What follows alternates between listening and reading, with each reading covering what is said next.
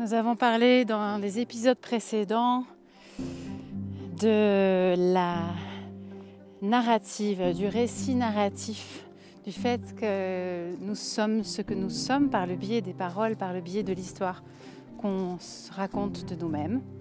Nous avons parlé de la société de la fatigue euh, à partir euh, de l'essai du philosophe euh, Byul Han, philosophe coréen.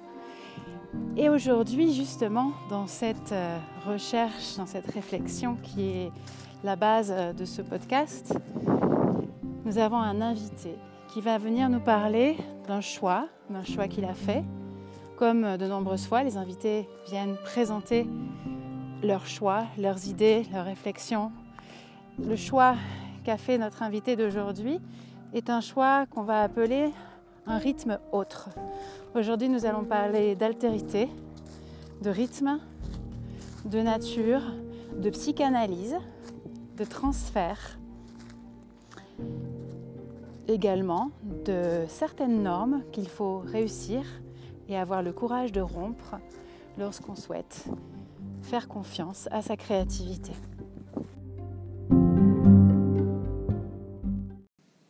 Il s'agit de l'épisode euh, le plus bruyant qui soit et qui reflète complètement la thématique, l'enfer urbain. L'enfer urbain qui couvre presque les voies. On arrive à comprendre ce que dit Jean Thibault en étant très attentif. Donc, euh, je conseille une écoute attentive, euh, une marche lente pour bien, bien déceler les clés qu'il partage avec nous dans cette interview nous avons décidé de garder l'enregistrement, de le conserver tel quel, parce qu'il reflète vraiment une réalité, la réalité de l'enfer urbain qui a dépassé les hommes. Un peu donc de patience, beaucoup euh, d'attention vont donc être euh, requises.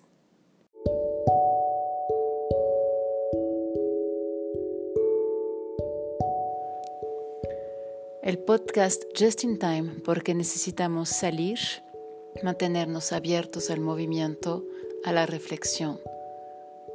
Caminar, observar, reflexionar para empezar algo nuevo.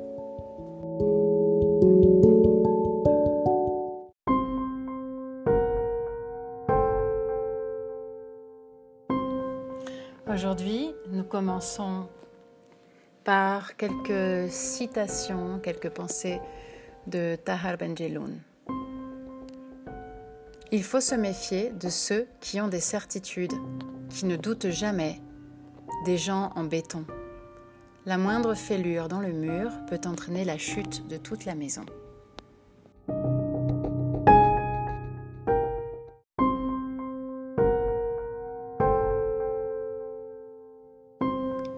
Homme en colère est un homme qui n'a pas su dire non et éprouve en plus le remords de ne pas l'avoir fait.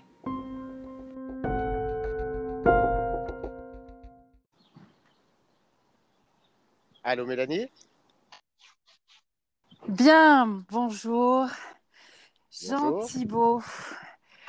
Nous avons euh, aujourd'hui comme invité Jean Thibault Foultier. Alors, je suis très, très heureuse de pouvoir euh, aujourd'hui parler avec toi sur euh, ce podcast, sur le podcast Just in Time.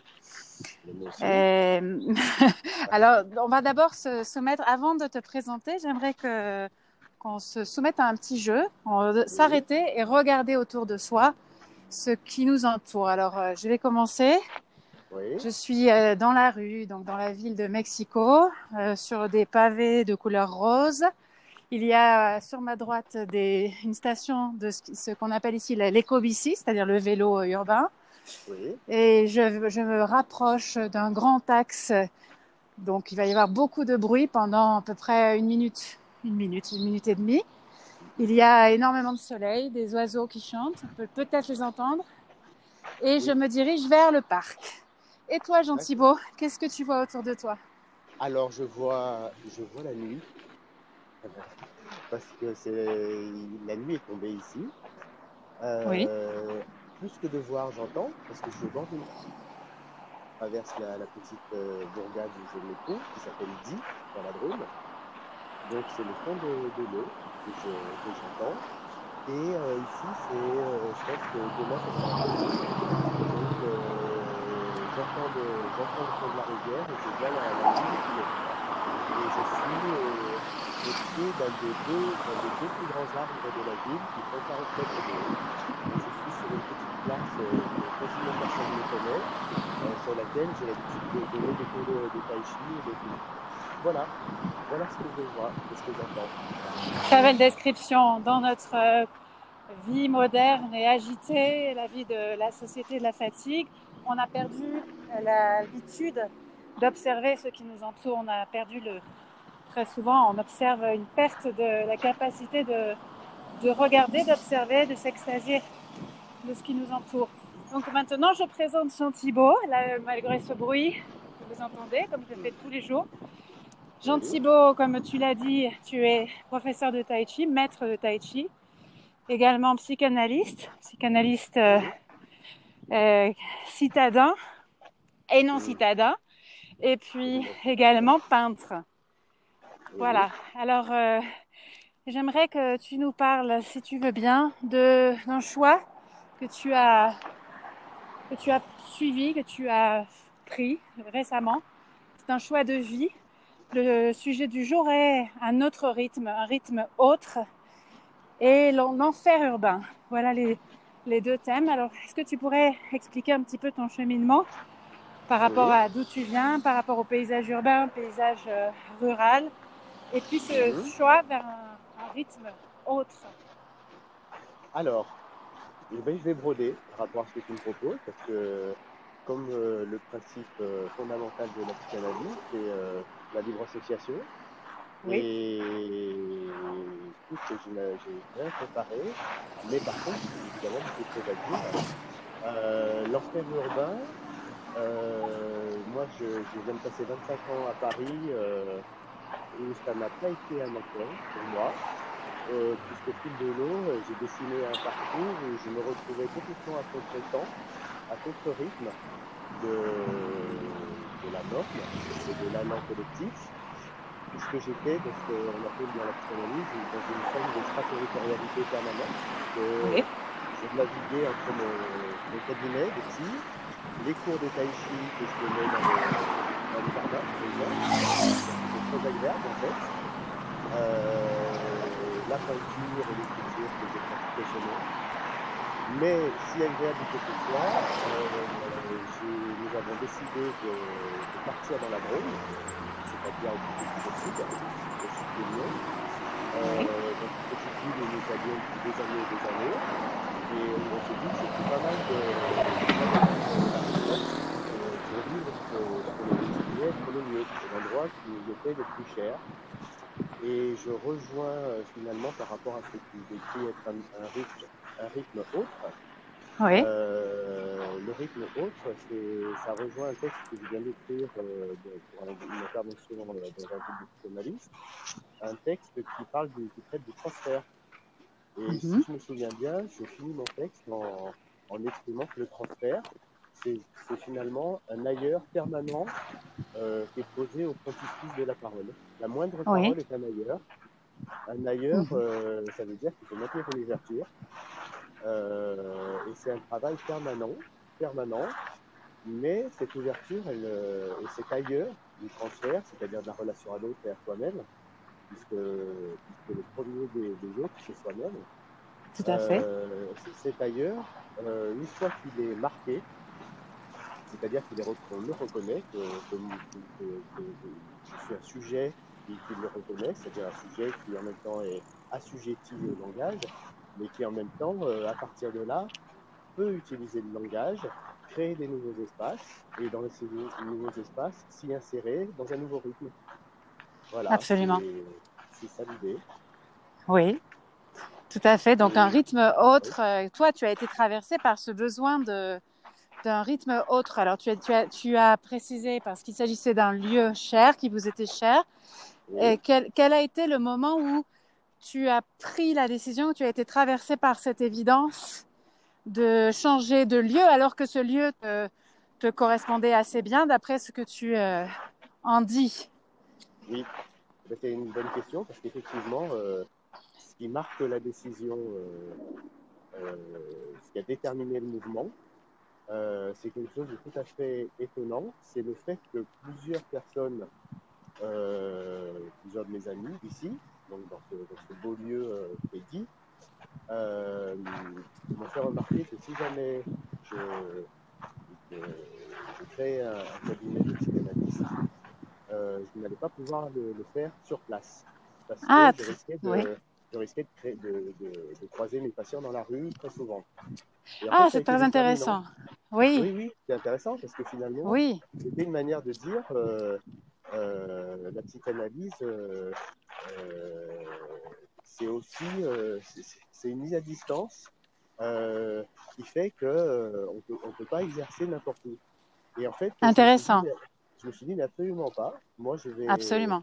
Je vais, même si c'est un, endroit où il y a 4000 habitants, où on se croise souvent, le psychanalyste, il l'est parce que le patient le fait, parce que l'analysant le fait analyste, et il le mhm. fait durant euh, la séance.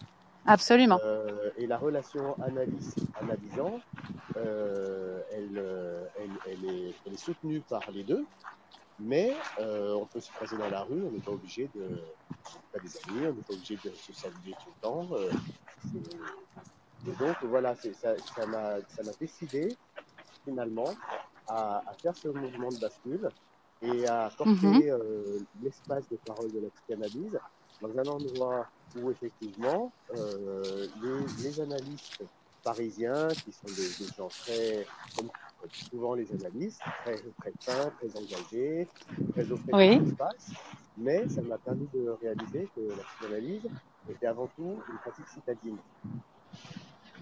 Et, oui, oui. Et finalement, euh, ici, je me rends compte que euh, les premiers patients qui arrivent sont des gens qui n'ont pas les codes d'accès habituels, à la psychanalyse.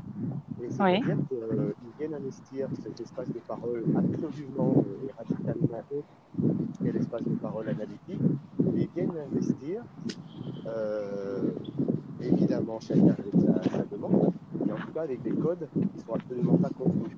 Et ça change beaucoup de choses. Fascinant. Euh, je, euh, une, une, petite question pour toi, euh, Jean Thibault. Est-ce que tu as, il y a quelqu'un à côté de toi qui, qui manie une pelle? On entend un bruit de pelle ou euh, non, non, sorte de, quel, un, un, frottement? Non, ce que, non, non, non, non. Ce que, ce que, vous entendez, en fait, je pense que c'est la rivière.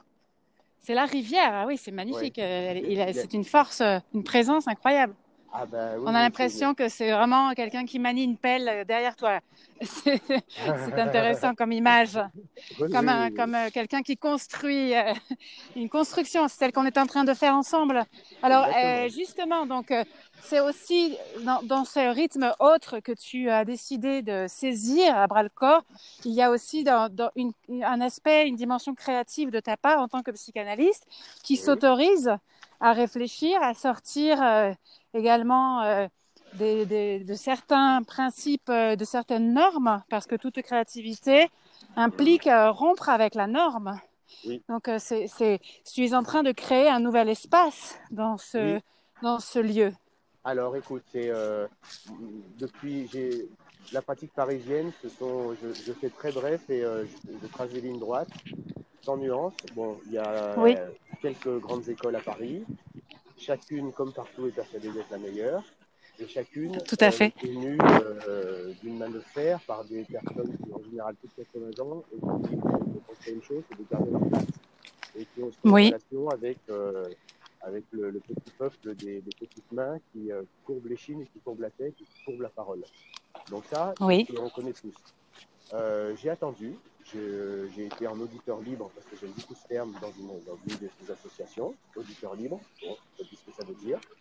Euh, mm -hmm. Et puis un jour, j'ai été contacté par un ami colombien qui, avec deux autres amis, avait monté un groupe. Euh, eux, ils étaient à l'école euh, au Michel Lacagna. Et ils ont monté un groupe qui avait pour euh, idée de, de faire des réunions, des thèmes de travail mais en accueillant des psychanalystes, des analysants, des psychologues, des psychiatres, des médecins, bref, toutes sortes de personnes intéressées euh, par le champ de la psychanalyse. Donc, oui. j'ai rejoint ce groupe, je suis devenu l'un des responsables.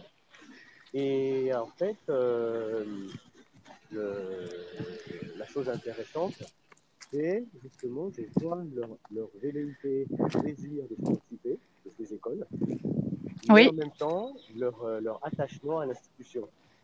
Alors, l'attachement à Mhm. l'institution, en partie nécessaire, mais il y a un espace et c'est un thème de réflexion qui en même temps est extrêmement euh, radical et en même temps très drôle, je trouve, par le biais, par lequel je l'aborde, c'est le terme du missionnaire.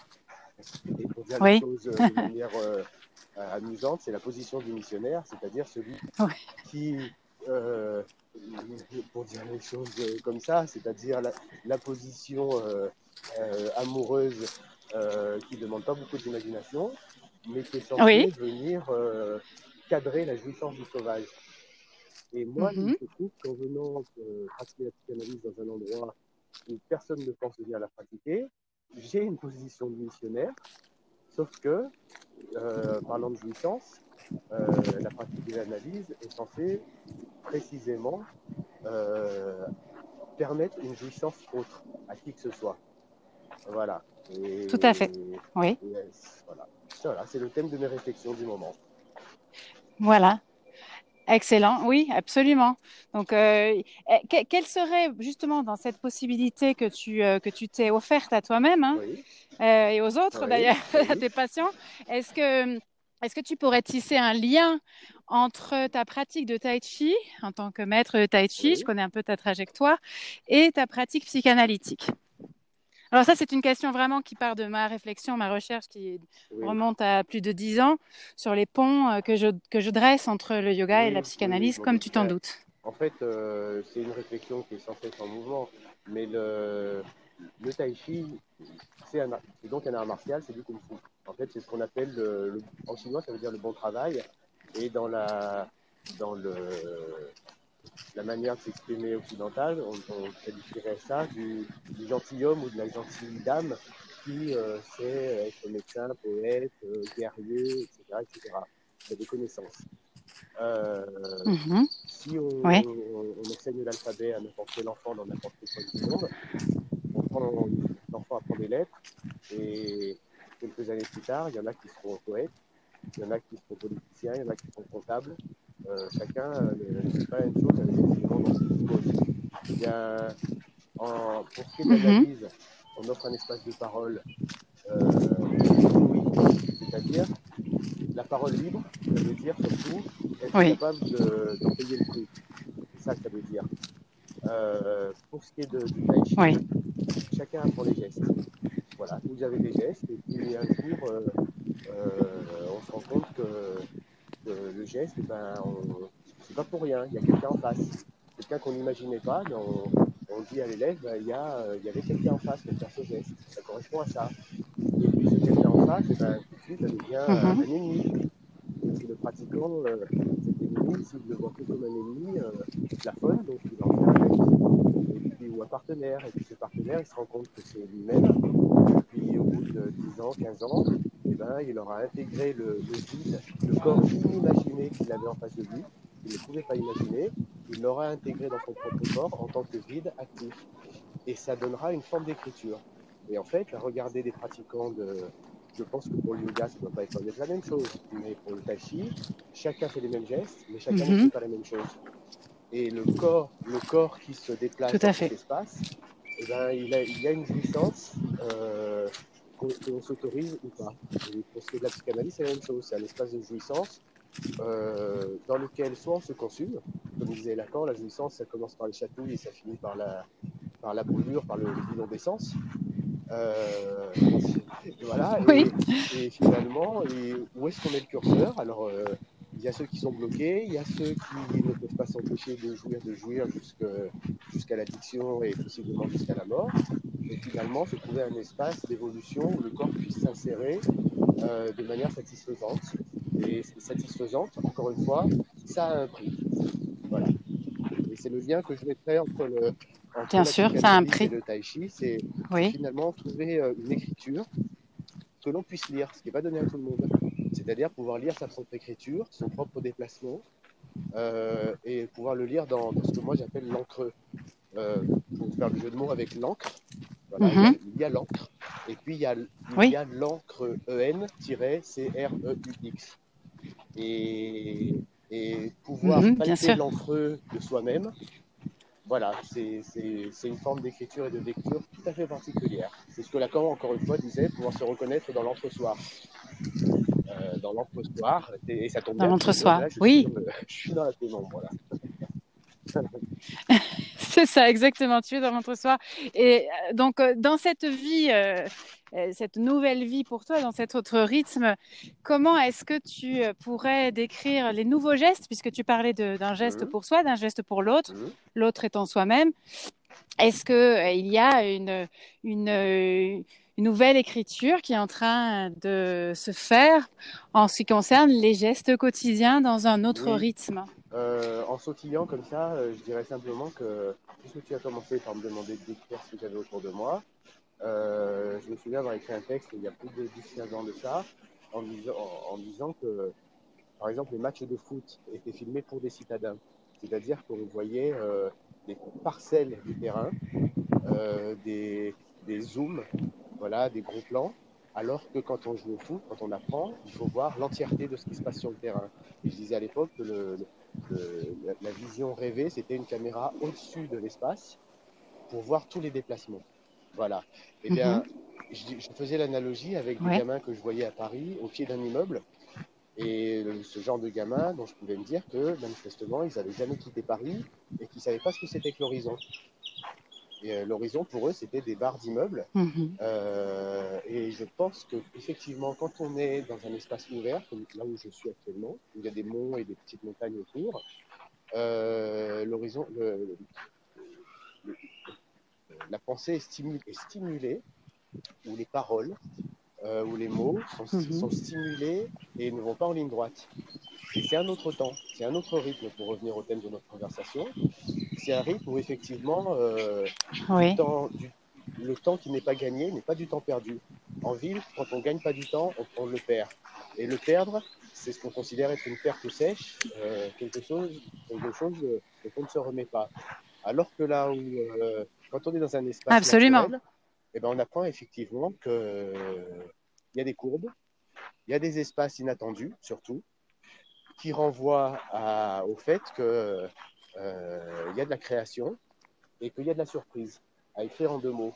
Et que finalement, euh, être, être sur la prise, sur la prise, ça se fait sur, dans, le, dans l'espace de la surprise, c'est-à-dire de- d'être euh, d'être surpris par la chose, d'être surpris Oui. par la connexion. Et les gestes que je vois ici, c'est pas très différent. hein. Quelqu'un euh, qui est euh, finalement quelqu'un qui est en ville ou quelqu'un qui est à la campagne, quand il fait du tai chi, euh, il n'est pas en ville ou il n'est pas à la campagne. Il est en relation avec son corps et il fait des nœuds. C'est ça, il, fait, il fait des dans nœuds. son Il espace. fait des nœuds Oui, et oui. il va mettre. euh, chacun fait des nœuds très différents avec les mêmes gestes, mais euh, ce qui est passionnant à, à observer et à laisser faire, justement, c'est de prendre le temps euh, du dénouage et du dénouement. Alors il y a un dénouage, vraisemblablement, mais il n'y a pas de dénouement.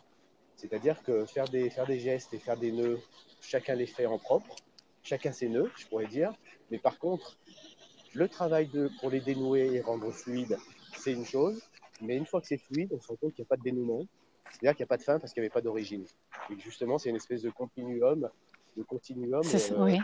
qui est rempli par, par du vivant et du mouvement, alors que quand on le subit dans les, mégalopoles, c'est un continuum qui ne nous appartient pas, que l'on subit. Oui, tu fais référence au fameux FOMO non, dont tout le monde euh, souvent- très très souvent victime, le fameux fear of missing out, le FOMO qui qui fait euh, que justement les personnes soient complètement soumises aux réseaux sociaux et qui est entretenu par les réseaux sociaux. Je voulais te demander, euh, Thibaut, si euh, tu pouvais nous décrire pour terminer une journée, une journée n'importe quel jour, une journée comme tous les jours, comme tous les autres jours, dans ton nouvel espace, Voilà. dans ta nouvelle vérité, dans cet Oui. espace de vérité. Ricoeur euh, euh, disait bien que la vérité n'est pas euh, quelque chose qu'on obtient, qu'on acquiert, c'est un espace. Donc on est dans un, en, en construction, dans un espace de vérité. Quel est ton quotidien? Comment Alors, il se présente? le- Comment on pourrait le peindre? Oui, je peux peindre et dépeindre Le mon dépeindre. quotidien actuel euh, de manière très pragmatique, c'est-à-dire que euh, nous sommes arrivés ici, on avait une petite maison, et pour décider de vivre ici, on est obligé de faire des travaux. Donc pour le moment, nous sommes logés chez un ami Mhm. euh, dans, le, dans le petit bourg. Euh, dans son très, il a un très grand appartement, heureusement pour nous. Euh, et notre quotidien, mon quotidien, c'est de, des, les séances avec les premiers patients, c'est les cours avec les élèves, et c'est d'aller voir et de mettre la main à la pâte pour la maison. Ça, c'est le quotidien actuel. Voilà. Très bien. Donc finalement, je n'étais pas loin Tu quand je, pas loin. je voyais des pelles, Tu n'étais- pas Des pelles derrière loin. toi. Pour le moment, ça, ça pèle, ça, ça, ça bêche, ça, ça construit. Euh, voilà. Mais alors après, je peux en deux mots te parler du, du quotidien comme je l'envisage. Euh, donc, euh, on a décidé, euh, ce qui est super, de construire de, de manière attenante un atelier à la maison. Donc, en fait, je pense que dans mon atelier, je ferai mon cabinet. Et en fait, notre maison est très légèrement excentrée par rapport euh, à la- Mhm. au petit village là. Donc, les patients vont être obligés de marcher pendant 5-10 minutes pour venir jusqu'à leur séance. Donc, ça, c'est très bien. Alors, il y aura, il y aura des séances Ouais. dans, mon, dans ce, Très dans ce bien. cabinet. Il y aura toujours des cours de tai chi euh, dans cet endroit où je suis actuellement, d'ailleurs, et où je marche en faisant la marche du chat, une marche euh, de, de tai chi. Et ensuite, comme d'habitude, j'écrirai Oui. énormément. Et puis, je vais peindre. Et le premier tableau que je vais faire, là, je vais commencer à faire des études sur ce tableau. Euh, c'est euh, en référence au, au radeau de la Méduse. Hein, de- de- et ben, je vais faire en fait ce Hmm. que je vais appeler le, Oui. Oui. le radeau de Lampedusa. C'est-à-dire, euh, chacun sait ce qui se passe à Lampedusa. Ah, Et je vais, je sais pas encore exactement comment ça se passera, mais je vais faire un tableau avec la réalité des corps dans l'eau. C'est-à-dire le tableau inversé et ces corps en train Mhm. de se noyer et en manque, euh, en manque de souffle parce que leur territoire euh, est, est investi d'une manière euh, que, que l'on aura à discuter peut-être un jour. Voilà. tout à fait. Oui, oui. Merci beaucoup. En tout cas, pour cette première, ce premier rendez-vous, on, on aura certainement très bientôt l'occasion de se Mélanie. retrouver sur cet espace euh, qui est qui est un espace en création où justement euh, on essaie de construire un autre espace de, de réflexion. Et des personnes comme toi sont toujours euh, les bienvenues parce qu'il y a cette liberté qui est euh, aussi le fondement de, de, de cette initiative du podcast Just in Time de re- relancer la liberté à travers la parole, à travers le mouvement. Donc euh, Eh Jean ben, Thibault, ma, tr- ma très merci chère Mélanie, beaucoup. je te dis au revoir, Euh, je à vais au revoir très, à très monde bientôt. et je vais prendre une photo de la pleine lune et je te l'enverrai. Oui, s'il te plaît, qu'on puisse, euh, que je puisse la placer en production, en post-prod sur euh, l'épisode d'aujourd'hui. je t'embrasse et salut à tout le monde. Au revoir. Au Salut, revoir, salut. merci. Merci pour votre écoute, pour vos commentaires, vos réactions sur la page officielle du podcast, également sur la page Facebook, la page Instagram ou bien même par mail. Il est toujours agréable d'entendre vos voix pour déposer un message sur le podcast. Pour terminer, nous allons partager un texte, un très beau texte de Jean Giono.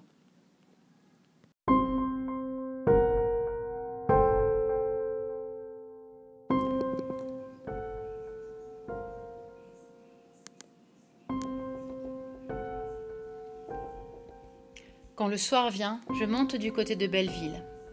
À l'angle de la rue de Belleville et de la rue déserte, blême et tordue, dans laquelle se trouve la Bellevilloise, je connais un petit restaurant où je prends mon repas du soir. Je vais à pied. Je me sens tout dépaysé par la dureté du trottoir et le balancement des hanches qu'il faut avoir pour éviter ceux qui vous frôlent. Je marche vite et je dépasse les gens qui vont dans ma direction.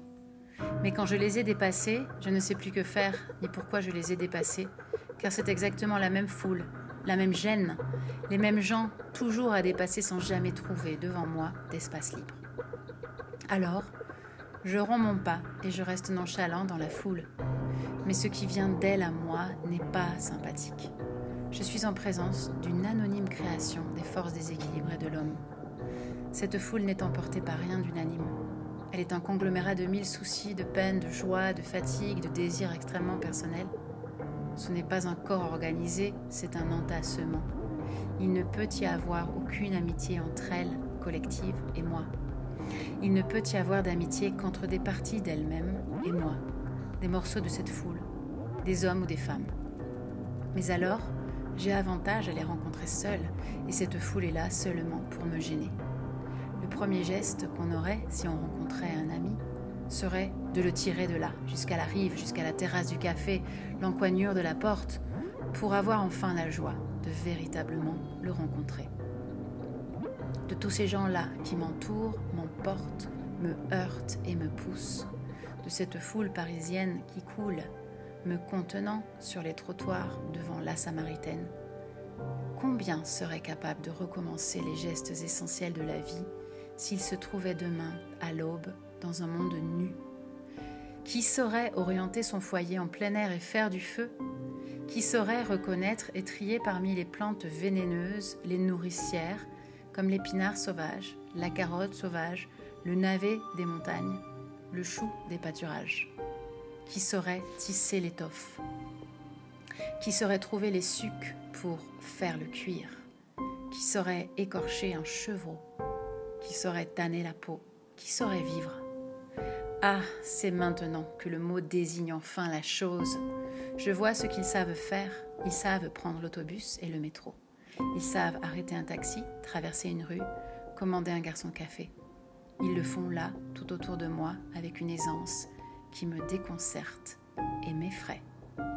Jean Giono, Les vraies richesses, 1936.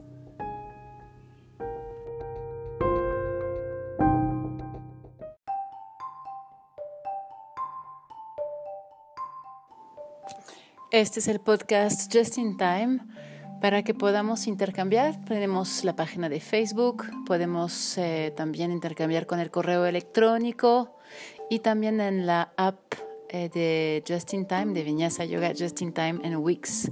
Puedes mandarnos tus mensajes, haz tus sugerencias, preguntas, comentarios para que te vayamos respondiendo. También eh, está la posibilidad de dejar un mensaje vocal en el mismo podcast te podemos mandar el link para que nos dejes un mensaje vocal. Nos vemos pronto.